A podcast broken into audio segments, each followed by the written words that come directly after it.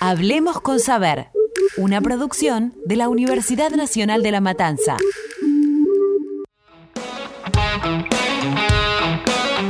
Hola, somos Abril Sosa y Melissa Vitale. Y, esto es Hablemos con, saber.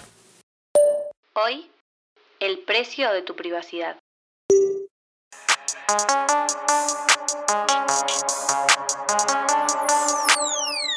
Informás, compras, haces ejercicio, te educás, hablas, chateás, comentás, escroleás, te reís, llorás, te enojas, te enamorás. Sí, en Internet pasa de todo. Un mundo de posibilidades y comodidades nunca antes visto se abre en la palma de nuestra mano. Estamos viviendo el auge de las grandes tecnologías y aplicaciones, lo que trae un aumento de horas pasadas en Internet.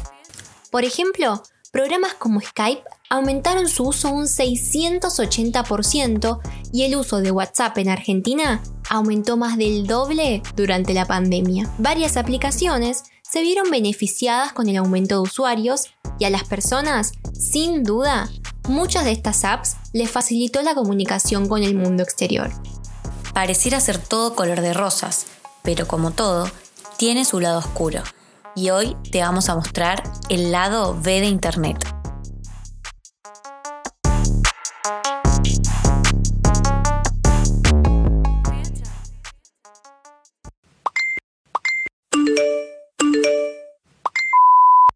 Amigos, el buscador más famoso del mundo nos sigue a todos lados. Facebook vuelve a hacer noticia por un nuevo fallo en su seguridad. Permitió el robo de información personal de al menos 87 millones de sus usuarios. Dejó expuestas varias bases de datos donde estaban almacenados 419 millones de números de teléfono asociados con cuentas de usuarios de esa red social. ¿Sabe dónde estamos? Aunque apaguemos la opción de localización. Tan solo en Estados Unidos quedaron al descubierto 133 millones de usuarios. Google acumula más información de lo que usuarios pensaban. Almacena lo que compramos y hasta los videos que vemos.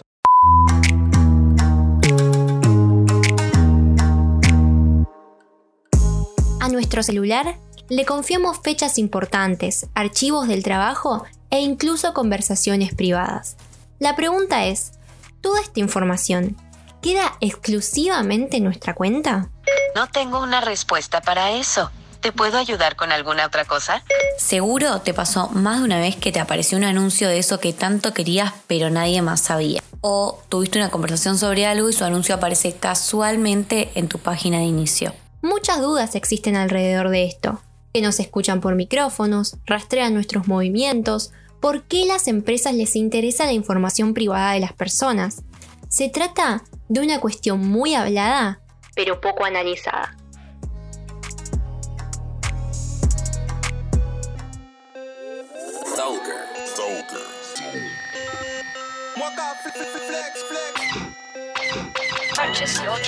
La mayoría sabe que las redes sociales tienen información sobre nosotros.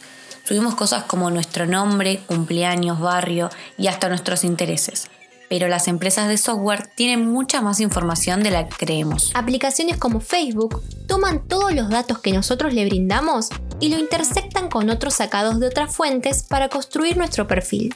Se puede llegar a valer de más de 100 otras fuentes externas, algunas básicas como nuestra zona y nuestro género, pero otras más específicas, como compras recientes, viajes realizados o conversaciones personales. Mediante el análisis de nuestras interacciones se puede saber las distintas relaciones, de dónde venís, dónde trabajás, qué música escuchás y hasta qué locales soles visitar. Cada clic que hacemos, por más inofensivo que parezca, deja un rastro digital en la base de datos de las aplicaciones. Se pueden capturar datos privados, como a qué le prestás atención, a qué le das like, qué buscas y qué contenidos consumís. ¿Y para qué sirven estos datos? Al analizar el rastro digital se puede conocer tu estatus social, tus costumbres, qué tipos de cosas te gustan y qué necesitas. Esta información es muy valiosa para muchas personas como las agencias de publicidad y fabricantes, es decir, gente que quiere algo de vos. Algunos programas incluso hacen negocio vendiendo los valiosos datos de sus usuarios a otras empresas que están buscando conocer a su público. Por eso, es importante tener en cuenta que cuanto más uses tus aplicaciones, más información vas a brindar sobre vos, haciendo más predecible lo que vas a hacer.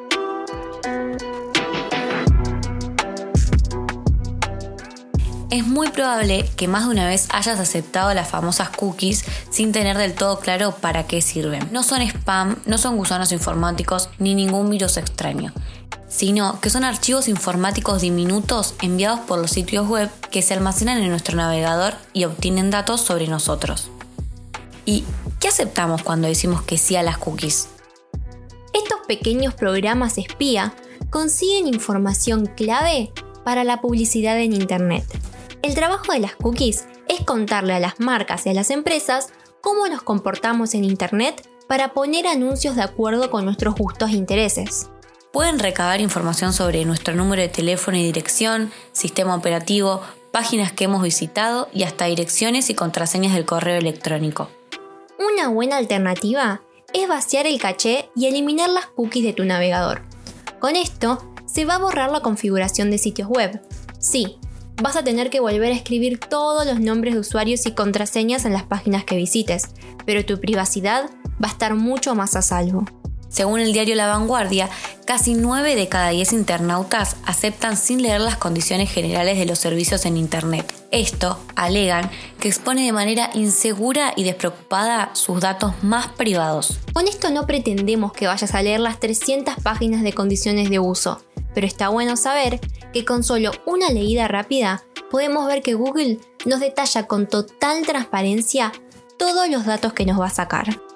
Marta Peraino es una periodista española especializada en tecnología y explicó en su charla TED algunas de las consecuencias de exponer nuestros datos. A nuestros vigilantes no les importa que no seamos nadie, que no seamos importantes, porque son algoritmos, no son personas, y nuestro perfil es automático, existe aunque nadie lo mire. Y el día que alguien lo mire y te cambia la suerte, tu perfil, tu historial se convierte en tus antecedentes. Puedes acabar atascado en el aeropuerto de uno de los 75 países donde ser homosexual es ilegal. O puedes acabar en un país donde echarle una foto a una farmacia de producción masiva desde el otro lado de la carretera es terrorismo. Esto pasa en Estados Unidos. O puedes acabar en Siria, donde le pegan tiros a la gente en la calle, activistas, periodistas.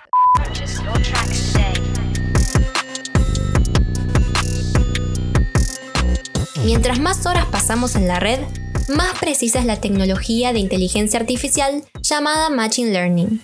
No, no necesitan escucharte. O eso queremos creer. Simplemente conocen y predicen nuestros comportamientos. El Machine Learning permite crear sistemas inteligentes y autónomos que detectan patrones entre los datos y a través de ellos generar predicciones. Son incontables la cantidad de datos que tienen las apps sobre las compras que hacemos y hasta la cantidad de segundos que pasamos viendo una imagen.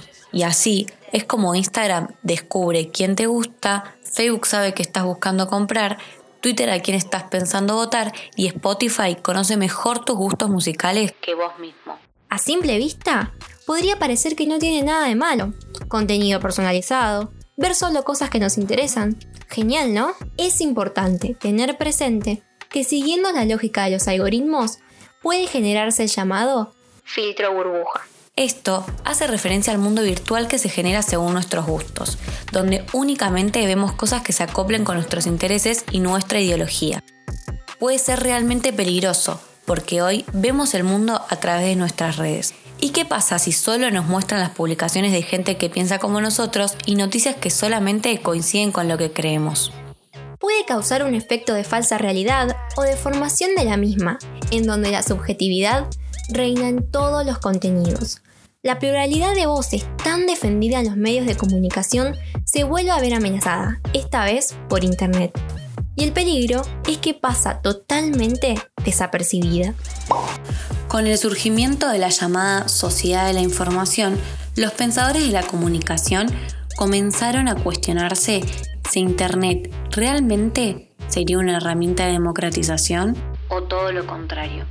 Porque esta libertad tiene su lado peligroso. Convierte a la red en un espacio sin regulaciones en donde todos podemos decir y hacer lo que se nos ocurra, sin que nadie diferencie la información valiosa de la fake y ya está más que demostrado que una buena manipulación de datos y noticias falsas en Internet pueden convertir a un magnate en presidente.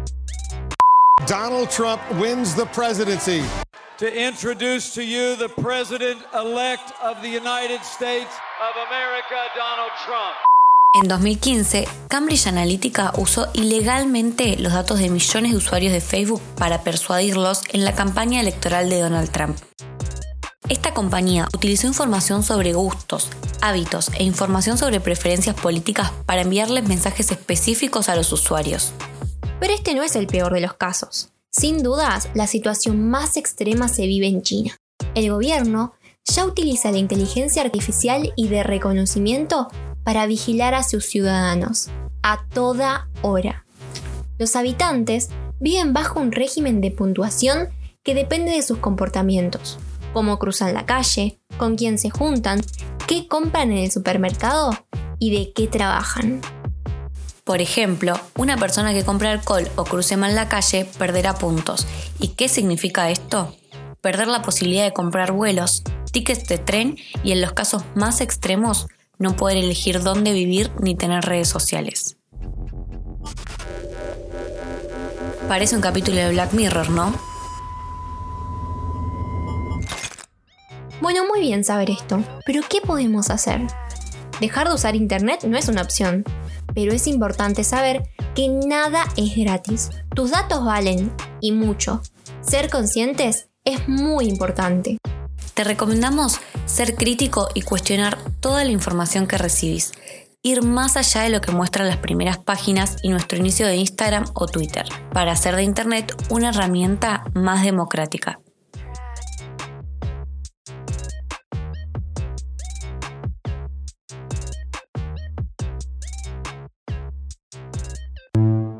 Escuchaste un podcast del Taller de Producción y Administración en Medios de la Universidad Nacional de La Matanza.